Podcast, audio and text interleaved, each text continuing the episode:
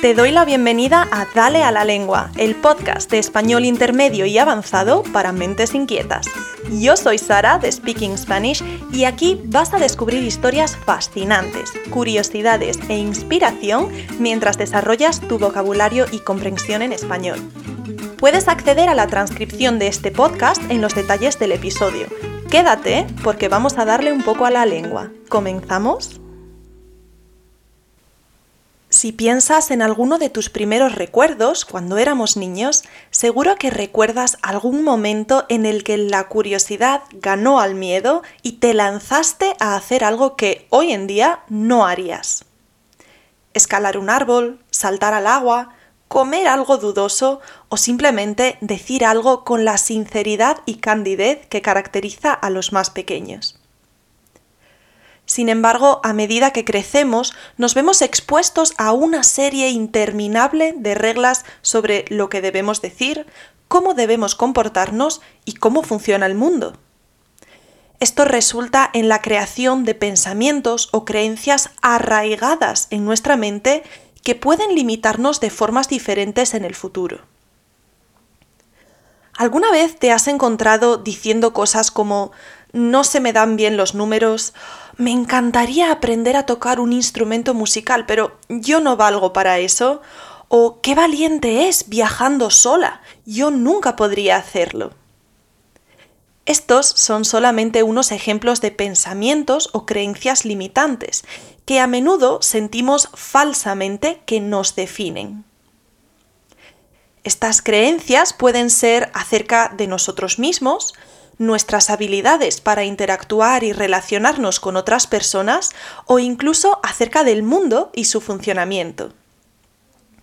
Este tipo de patrones de pensamiento causa una serie de efectos negativos, como la inhabilidad de tomar ciertas decisiones, reaccionar ante oportunidades y, en último caso, nos impiden vivir de la manera que realmente deseamos. Pero, ¿qué causa estas creencias limitantes? De dónde vienen y por qué tienen tanta influencia en nuestras decisiones. Por una parte, pueden venir de nuestra familia. Pueden surgir de las dinámicas y roles familiares, de los valores que nos inculcan nuestros padres acerca de cómo debemos comportarnos, las cosas que son importantes en la vida, o también de otras creencias surgidas de sus propios pensamientos limitantes. Por ejemplo, las ideas relacionadas con la carrera profesional, qué estudios o qué profesión elegir, suelen estar muy influidas por la percepción y la opinión de nuestros padres. El problema de estas ideas que se originan dentro de la familia y especialmente en los primeros años de vida es que están muy arraigadas en nuestro subconsciente, de forma que son ajenas a nuestro control y mucho más difíciles de reconocer y modificar. Otro aspecto que juega un papel protagonista en la formación de creencias limitantes es la educación. Y me refiero a la educación en el sentido más amplio de la palabra. Aprendemos tanto de nuestros padres como de profesores en la escuela o de otras figuras que tienen un gran impacto en lo que nosotros aceptamos como verdad. Por ejemplo, el papel de los amigos durante el periodo de la adolescencia. Lo que tienen en común es que en estos casos estamos tomando a estas personas como figuras de autoridad que nosotros respetamos y por tanto estamos más inclinados a creer que su visión del mundo y su opinión es la verdad. Y por otra parte están nuestras propias experiencias en la vida. De ellas sacamos conclusiones que pueden convertirse en creencias limitantes. Por ejemplo, si nos aventuramos a montar un negocio y resultamos víctimas de un timo, de una estafa, podríamos sacar la conclusión de que emprender no es lo nuestro, no tenemos lo que se necesita, no somos lo suficientemente hábiles y es mejor que nos busquemos un trabajo por cuenta ajena de forma que tengamos menos responsabilidad para protegernos de un desengaño o de un fracaso similar. Las experiencias negativas, como este ejemplo, parece, de hecho, que tienen más peso a la hora de formar pensamientos limitantes. Es decir, que si algo sale bien, podemos concluir con más facilidad que ha sido suerte o una casualidad, pero si sale mal es nuestra culpa, es un reflejo de nuestras capacidades.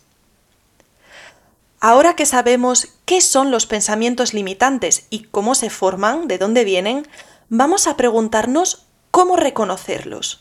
¿Cómo sabemos si alguna de nuestras creencias nos está afectando negativamente y nos está impidiendo avanzar, disfrutar y alcanzar nuevas metas?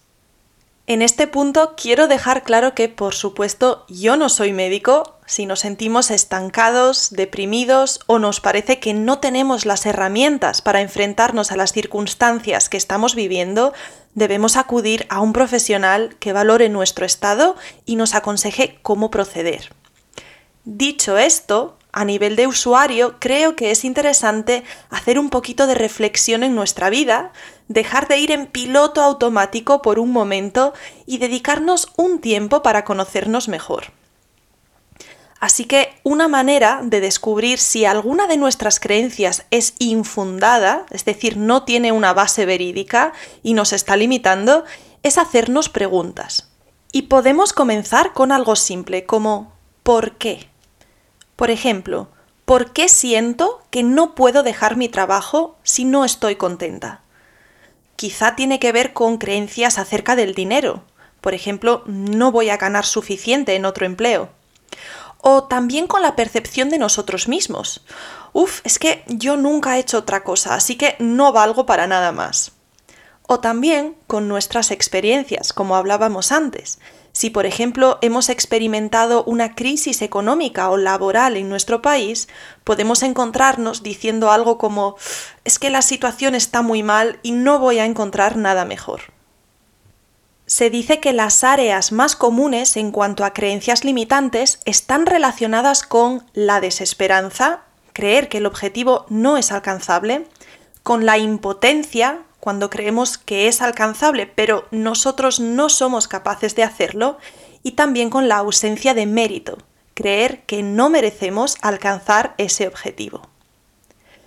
Ser consciente de que este pensamiento limitante existe y poder ponerlo en palabras es el primer paso para enfrentarnos a él.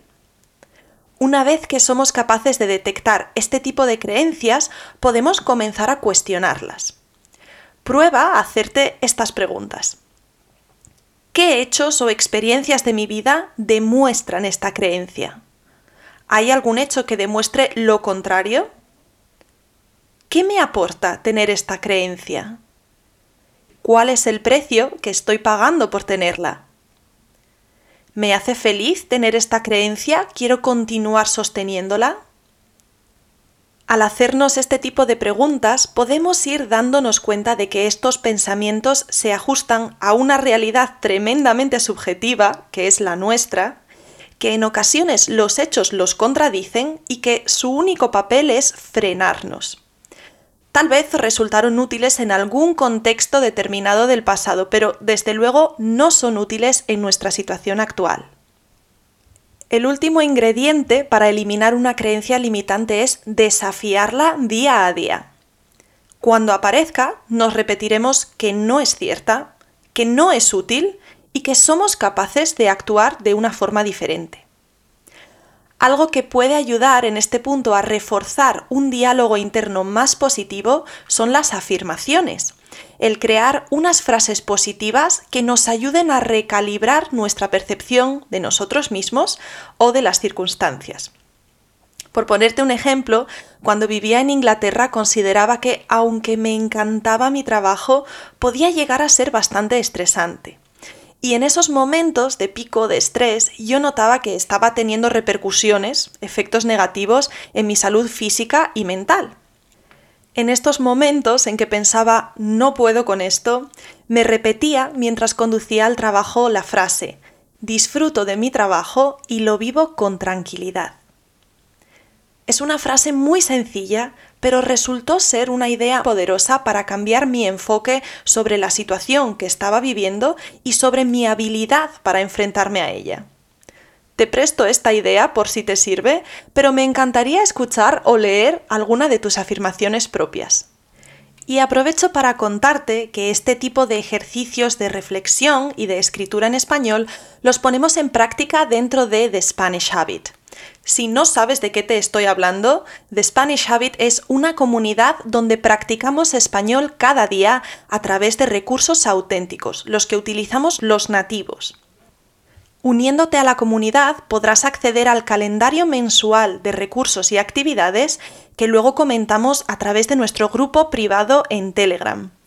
No podría estar más feliz de ver cómo está creciendo y evolucionando esta comunidad, de ir conociendo a cada miembro y de verlos interactuar en español entre ellos. La verdad es que es un grupo muy heterogéneo donde nos animamos, compartimos experiencias y simplemente interactuamos a través del idioma español, pero aprendiendo acerca de un montón de temas diferentes, como este que te planteo en el podcast de hoy.